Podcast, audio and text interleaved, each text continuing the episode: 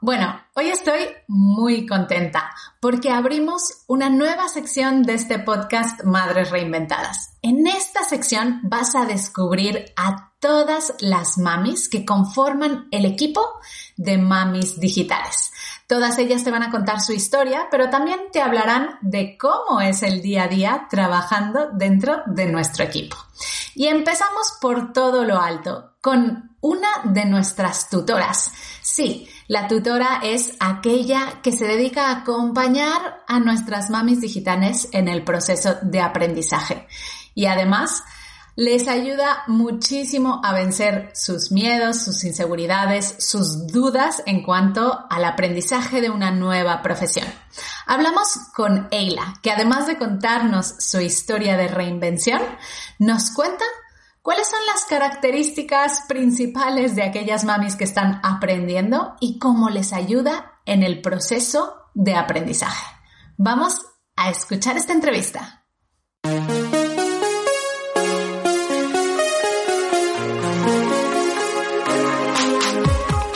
Bienvenida a Madres Reinventadas, presentado por Billy Sastre, un podcast para madres que están redefiniendo el concepto de trabajar sin renunciar a su vida familiar.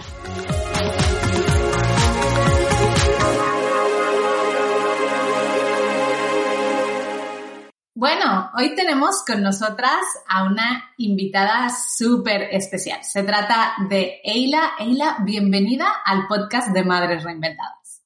Muchas gracias por invitarme, la verdad es que es un placer y estoy encantada de estar aquí. Eila, vamos a empezar por lo más importante y es, eh, cuéntanos cómo se llaman tus hijos. ¿Tú tienes familia numerosa?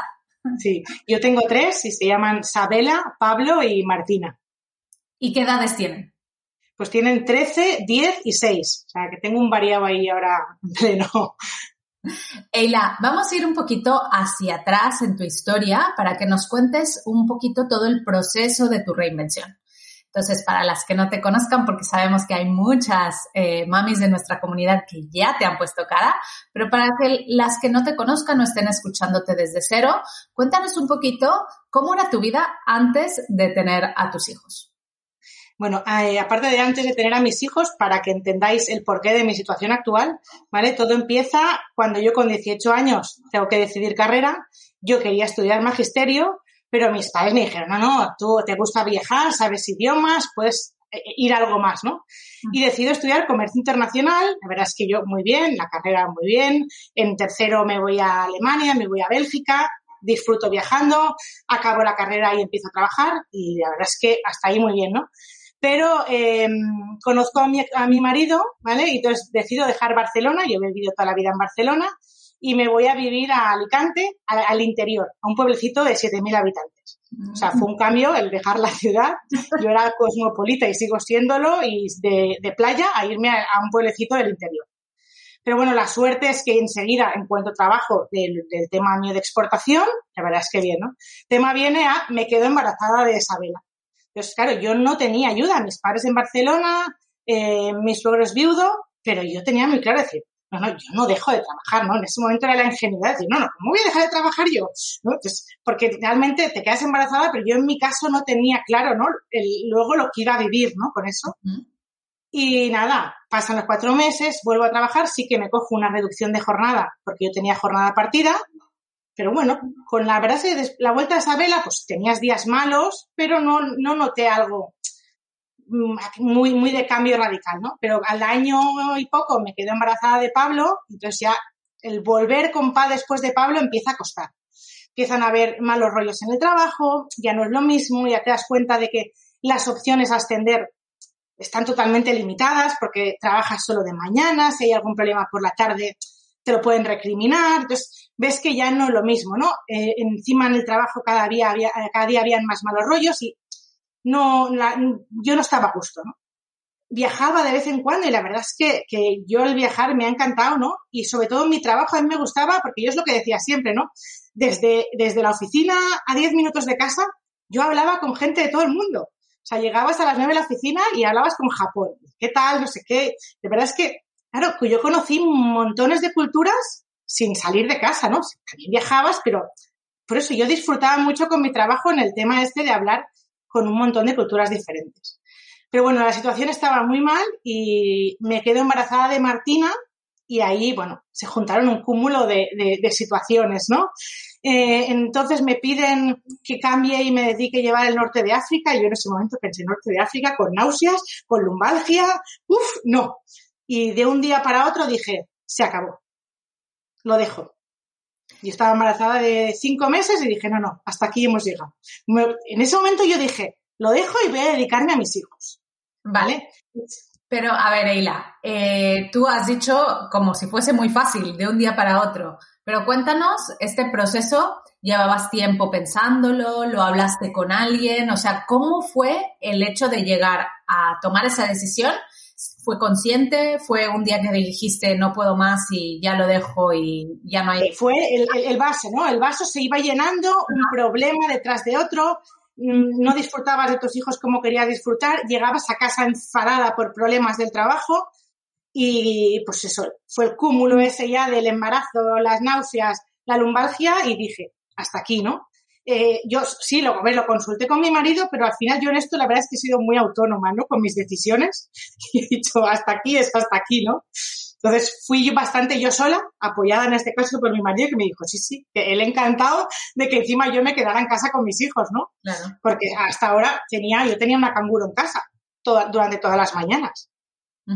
Porque no tenía otra opción, ¿no? Porque sí, claro, puedes tirar de guardería, pero si un día se ponen malos los niños, ¿qué haces? Mm. Si no tienes ayuda, no tienes otra opción. O sea que. Así que bueno, entonces tomaste esta decisión y en principio era una decisión para decir, bueno, pues voy a hacer lo que hace años no he hecho, ¿no? Y voy a pasar tiempo con mis hijos, voy a estar con ellos, voy a estar en casa. Sí, pero esta decisión, esta decisión dura poco, ¿vale? Y a los cuatro meses de, de, nacer Martina, yo me veo en casa que digo, necesito hacer algo, o sea, esto no puede ser, ¿no? Entonces, de ahí viene lo que os explicaba antes, ¿no? Que yo con 18 años, a mí siempre el mundo de la educación me ha encantado, me ha apasionado el dar clase, ¿no? Entonces digo, pues ya está, me reinvento y me dedico al mundo de la educación. Digo, ahora que estoy en casa, me hago el máster de, del profesorado para poder dar clases en bachillerato, con, para tener una carrera, digo, yo sola me monté la historia. Hice el máster muy bien, eh, hice las prácticas y ya, pero claro, es lo que veías. Sí, yo quiero dar clases, pero el problema de los niños lo sigues teniendo, ¿no? Me cogen en un colegio por las tardes eh, para dar, claro, dije, por las tardes, que yo, otra vez, volvemos al mismo problema de los canguros y tal. Y dije, pues aquí hay que darle otra vuelta, ¿no? Eh, entonces, en mi idea de decir por dónde tiro, me planteo el tema de decir, funcionario, voy a buscar eh, poder dar clases por las mañanas en el mismo horario.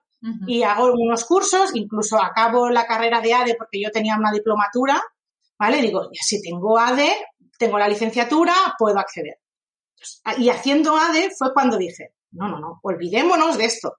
Haciendo el trabajo de grado, de fin de grado, ¿no? Que tienes que crear una empresa, fue cuando dije, lo tengo, me tengo que reinventar y tengo que, tengo que ser yo misma, yo sola, o sea, buscar algo que yo misma me pueda gestionar y que no dependa de nadie, ¿no? Y fue allí cuando decir, a ver, ¿qué hago y por dónde tiro? que apareció Mames Digitales en mi vida, ¿no? Un día por Facebook, ahí apareció, ¿no? Entonces, mm, yo no lo buscaba, yo buscaba algo donde yo poder realizarme yo sola profesionalmente sin tener que depender de nadie. No sabía el qué, yo en ese momento no sabía ni, por dónde me iba a tirar, ¿no?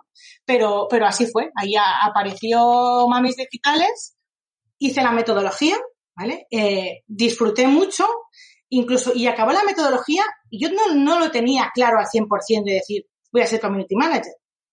Pero al, final es como todo, ¿no? Fue eh, realmente ir siguiendo.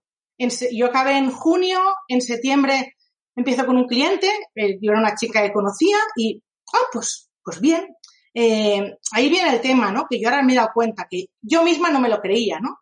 y puedes tener mucha formación y puedes tener mucha experiencia, pero yo no me creía capaz de poder, ¿no? Y ahora eh, miras atrás y dices, o sea, has acabado una metodología y a los tres meses tienes un cliente y a dos meses después otro cliente y no te veías capaz. ¿Eh? Pero, eh, por desgracia, esto lo ves en pasado, ¿no? Cuando ya ha pasado un año, ¿qué dices? ¿Por qué no me lo creía, no? ¿Por qué no me veía capaz de ello? Bueno, desgraciadamente yo creo que también pasa que uh, en la sociedad y con todo lo que nos eh, dice ¿no? la sociedad y lo que, se, lo que vivimos cuando somos madres y tenemos que seguir trabajando, que muchas veces te dicen es que no vas a ser capaz, es que no puedes, no se puede tener eh, una familia y, pretender conciliar. Entonces, todas estas cosas al final nos van taladrando nuestro cerebro y, nos van haciendo un poco menos, ¿no? Que es lo que vemos cada día en mamis digitales. Eila, tú, además de todo esta, de toda esta reinvención que has vivido, de conseguir al cabo de tres meses tu primer cliente, de seguir con nuevos clientes, también eh, llegó un día en el que recibiste una llamada para formar parte del equipo de mamis digitales. Sí, realmente. ¿Cómo fue? Eh, ahí fue el, el, cambio total, ¿no? O sea, y el, y el despegue en, en, hoy en día en mi carrera profesional, ¿no? Que me, me llamaste tú para comentarme que necesitabais una tutora en, en mamis para aprendizaje. Yo desde ese momento, eh, la verdad es que ha sido, eh, mm, se ha juntado todo, ¿no? O sea, eh, por un lado, mi desarrollo como en Mamis y como tutora, que al final es lo que yo siempre había querido, ¿no? El poder enseñar, el poder aportar, el poder acompañar, ¿no? Que es, es algo maravilloso. O sea, no, yo creo que no hay palabras para explicar cómo se ve la reinvención de las mamis todo lo que hacen, todo lo que luchan y es un placer, realmente es un placer el poder acompañarlas, ¿no? Durante ese proceso de, de reinvención, ¿no? Y, y, ya no solo el, el, poder acompañarlas, sino también eh, el equipo que hay detrás, ¿no? O sea, yo siempre lo he dicho, o sea, nos vemos una vez al año y ahora ya ni nos vemos, por desgracia, ¿no? Y yo tengo verdaderas amigas. Sí. O sea, yo sé que yo tengo un problema con mis hijos y yo puedo llamar a Inés, puedo llamar a Begoña, puedo llamarlas a todas y nos apoyamos. Oye, que hoy es el cumpleaños de mi hijo, por favor, eh, encárgate tú. O sea, eh, al final es te da, darte cuenta, yo creo que te aporta, o sea, tú aportas al equipo, ¿no? Pero a mí, sobre todo, el equipo me ha aportado mucho, ¿no?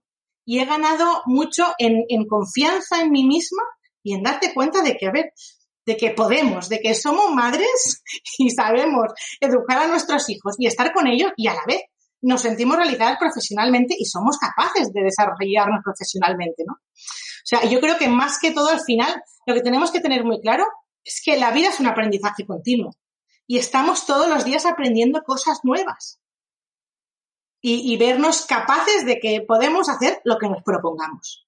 Eila, ¿desde cuándo eres tutora de mamis digitales? Pues desde enero de 2019. Fíjate, o sea, ya llevas dos años con nosotras en el equipo, que se dice pronto, pero pasa rápido el tiempo, y por tus manos han pasado cientos de madres que han realizado este mismo proceso de reinvención profesional, que han eh, apostado por las redes sociales, que han dicho, venga, va, yo quiero un futuro como community manager. Estoy segurísima que tú tienes identificados las mismas barreras o, las barreras más comunes que se suelen poner a nivel mental eh, las mamis cuando realizan este proceso de reinvención. Entonces, hablemos de dos o tres cosas que tú ves que dices, es que si yo lo hubiera visto antes, ¿qué tan diferente sería? Cuéntanos. Sí, sí, realmente, o sea, sobre todo el primero y el, y el, yo creo que el más común es ese, ¿no? Acaba en la metodología. No, no, yo no sé. No sabes el qué no sabes. Llevas tres meses gestionando las redes de un cliente, porque con las prácticas. Y lo has hecho, has logrado visibilidad, has logrado más seguidores. ¿Qué es lo que no sabes? O sea, al final yo creo que son, la gran mayoría de casos son barreras que no, nos ponemos a nosotras mismas. Hay casos que sí, ¿no? De, de madres que se, están en la situación de decir, es que tengo que dejar mi trabajo actual ¿no? Y dar el paso, decir, lo dejo, me doy de alta autónoma y, y, y, me reinvento, ¿no? Entonces, ahí sí que hay veces, y cuando, muchos casos, pues, madres solteras, madres separadas, que sí, o sea, que necesitan tener una seguridad económica, que a ver, esto también es muy importante muchas veces, ¿no? Claro. Y hay madres que no pueden dar el paso, no porque no quieran, sino porque dicen, es que hasta que yo no tenga una, un, un, seguro económico detrás de decir, bueno, pues durante dos o tres meses, hasta que yo consiga despegar eh, pueda vivir, eso es igual, sería, yo creo que es el único impedimento que muchas no consiguen la reinvención en, a corto plazo por eso. Uh -huh. Y, pero lo bueno de esto, y es que lo de siempre, ¿no? La pandemia nos ha traído cosas muy malas, pero yo las reinvenciones que he visto este 2020 han sido increíbles. Y muchas por eso, ¿no?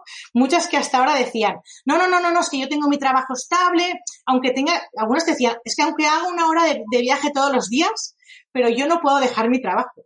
Y está claro, ¿no? Y no es fácil, ¿no? Y son decisiones que a veces dices, eh, me tiro a la piscina y pueden salir bien o pueden salir mal.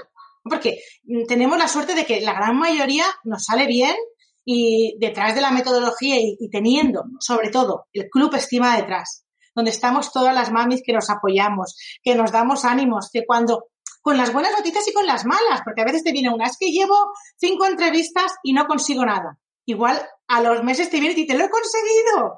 Y la verdad es que es una alegría para todas. Entonces, sobre todo es eso. Lo que has dicho es importante, Hila, porque eh, vamos por pasos, ¿no? Has dicho la parte de eh, no creo que no sé lo suficiente como para ser una profesional que se dedique a esto. Entonces, esto es lo que conocemos como el síndrome del impostor y nos puede pasar a muchas.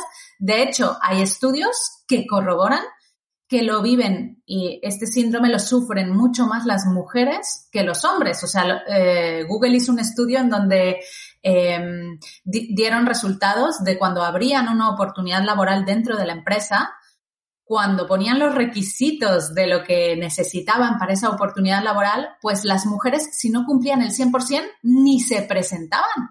Y los hombres, cumpliendo el 80%, se presentaban. Y esto es lo que tenemos que aprender a desarrollar como mujeres, ¿no? Aprender a decir, claro que lo sé. ¿Y cómo se aprende? O sea, lo más importante es que cuando nos venga esta idea de no sé lo suficiente, que sepamos que es verdad, no, no sabemos lo suficiente y nunca lo sabremos porque encima las redes sociales, nuestra profesión, cambia continuamente, ¿no? Cada día hay algo nuevo, entonces nunca vas a saberlo todo. Pero lo importante es que estamos apoyadas por una comunidad, un grupo de personas que te apoyan, te ayudan y te pueden ayudar en algún momento determinado. Eso es importantísimo. Siempre, que como mujer te venga este síndrome del impostor, date cuenta de que lo más importante es que estés rodeada de gente que te pueda ayudar en algún momento dado, gente que como tú quiera llegar al sitio donde quieras estar, porque puedes haber elegido la opción de mamis digitales, pero puede ser una madre que esté escuchando este programa y que decida una reinvención, pues bien, cuando lo estés dudando, lo importante es, ¿tengo el entorno adecuado como para apoyarme de ellos cuando me venga este bajón? Eso es importantísimo. Y luego también has dicho una parte que es clave, que es tenemos que determinar ese momento adecuado, ¿no? De cuándo dar el salto. Obviamente tenemos que poner en una balanza todos los factores que determinan si vamos a poder o no, quién nos apoya, ¿no? Por ejemplo, en mi caso yo era madre divorciada, pero yo tenía el apoyo de mi madre cuando decidí eh, dejar mi trabajo. Me dijo, Billy, si eres infeliz, deja el trabajo, yo te ayudo unos meses. Claro, no es lo mismo que una persona que quizá no tenga el apoyo económico de nadie y necesita trazarse un plan, pero por eso lo importante aquí de trazarse esos objetivos y ese plan.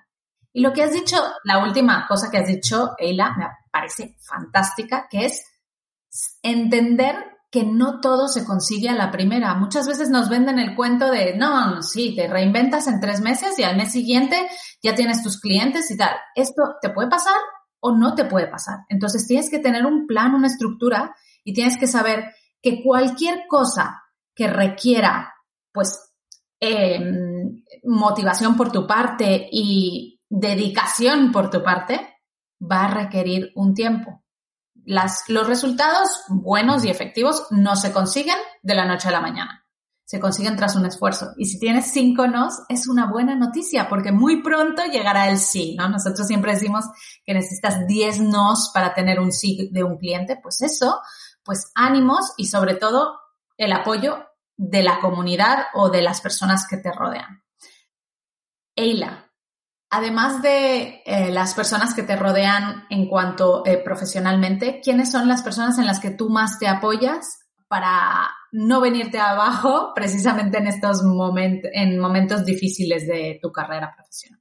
Yo, sobre, todo en mis hijos, ¿no? Porque al final ellos son el motor de mi vida y ellos son los que me han hecho hacer esto, ¿no? O sea, el, reinventarte y el buscar un trabajo que se acople a ellos y se acople a mí, no solo a ellos, ¿no? Al final somos un tándem, ¿no? Entonces, yo ahora eh, tengo mi vida montada, y que tengo mi despacho en, en, casa con la habitación de Martina al lado para que ella pueda estar jugando y yo pueda estar aquí trabajando, mis hijos al lado, ellos pueden estar haciendo deberes. Pues, ahora, al final te apoyas en ellos, ¿no? Incluso con mi hija de 13 años y ahora ya hay cosas que está con ella.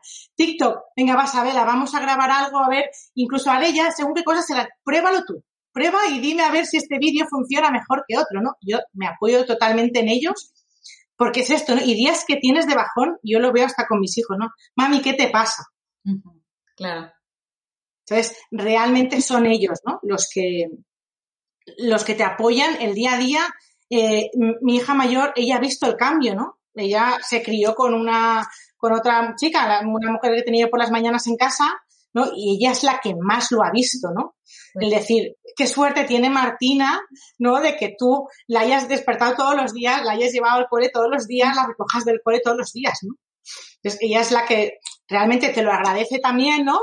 Y, pero se da más cuenta, ¿no? En esto, Martina, que lo ha vivido siempre, pues igual ella no se da tanta, tanta cuenta, ¿no? Pero sí, sí, la verdad es que ellos son mi apoyo totalmente y mi motor. Qué bonito, Ela. Me encanta que digas que son tus hijos los que te apoyan más. Es verdad que lo que nos dan nuestros hijos y la fuerza que nos dan no nos lo da nadie más. Y lo que dices tú es realmente cierto. O sea, todas las decisiones que tomamos las tomamos basadas en lo que creemos que va a ser más eh, bueno para ellos y para su felicidad, ¿no? Así que es importantísimo tenerlo en cuenta. Eila, em, vamos a hablar un poquito de en qué consiste tu rol de tutora en Mamis Digitales. Cuéntanos. Bueno, pues eh, eh, yo como tutora de Mamis Digitales, mi rol principal, ¿vale? Es acompañar a las mamis durante los tres meses que dura la metodología. ¿Vale? El hacerles un seguimiento, en ayudarlas en problemas que puedan tener, el, ver cómo evolucionan, resolverles las dudas más directas que tengan. Eh, al final es, es un acompañamiento diario casi, porque es que realmente estamos todos los días con ellas a través del grupo de Facebook, ¿no? Ir, ir viendo cómo evolucionan y lo bueno sobre todo al final que ya muchas veces nos está pasando que ya no son solo dudas a nivel del aprendizaje en sí, ¿no? De decir esto cómo se hace o por qué se hace así, ¿no?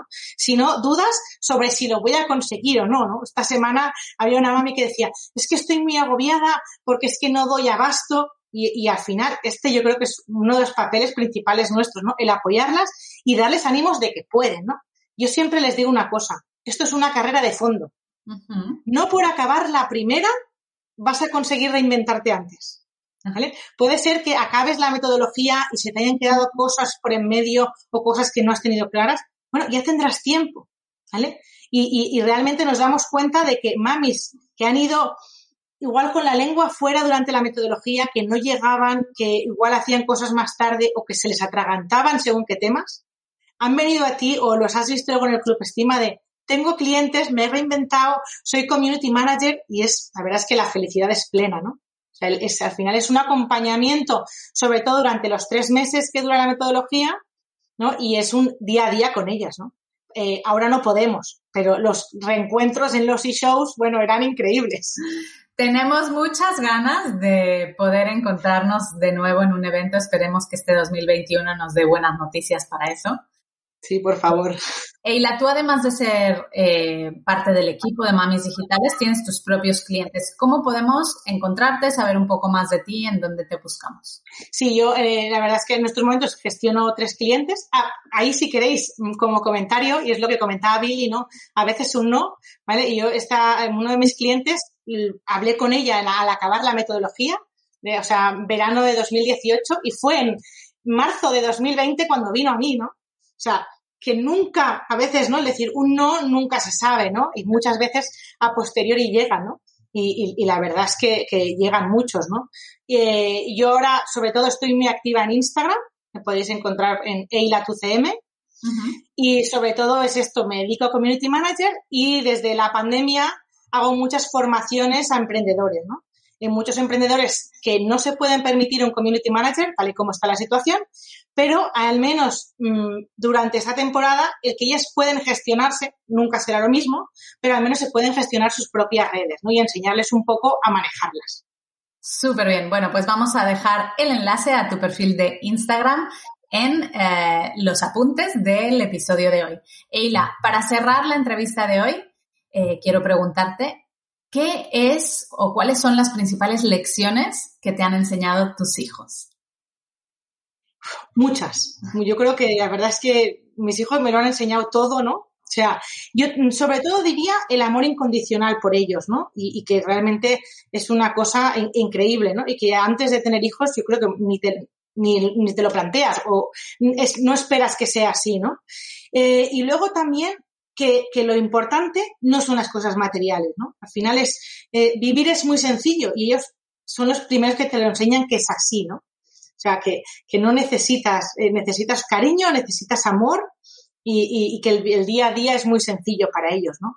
Incluso también el tema de, yo he sido muy cabezota, ¿no? Y muy orgullosa, ¿no? Y a veces te enfadas con ellos y a los cinco minutos vienen y, mami, perdona, y, tendrías que, y yo a veces lo pienso, digo, igual que ellos a los cinco minutos vienen a pedirte perdón, cuando tú te enfadas con alguien, vas a los cinco minutos a pedirle perdón. ¡Guau! ¿Qué? realmente reflexionas y dices, es que es verdad. Es verdad, o sea, te enseñan cosas que dices, lo que ellos hacen no lo hacemos los adultos. Mm. Qué fácil es observar y ver la vida a través de los ojos de un niño, ¿no? Es verdad que tenemos mucho que aprender de ellos. Me encanta. Eh, he tomado nota de estas tres cosas que eh, te han enseñado tus peques. Y Eila, te quiero agradecer por haber estado aquí y seguramente haber inspirado a muchas mamis a conseguir su propia reinvención profesional. Un placer estar aquí. Muchas gracias por escuchar Madres Reinventadas. Si has disfrutado del episodio de hoy y no quieres perderte los siguientes, no olvides suscribirte a nuestro podcast en la web madresreinventadas.com o la aplicación gratuita de iVoox. Te esperamos la semana que viene.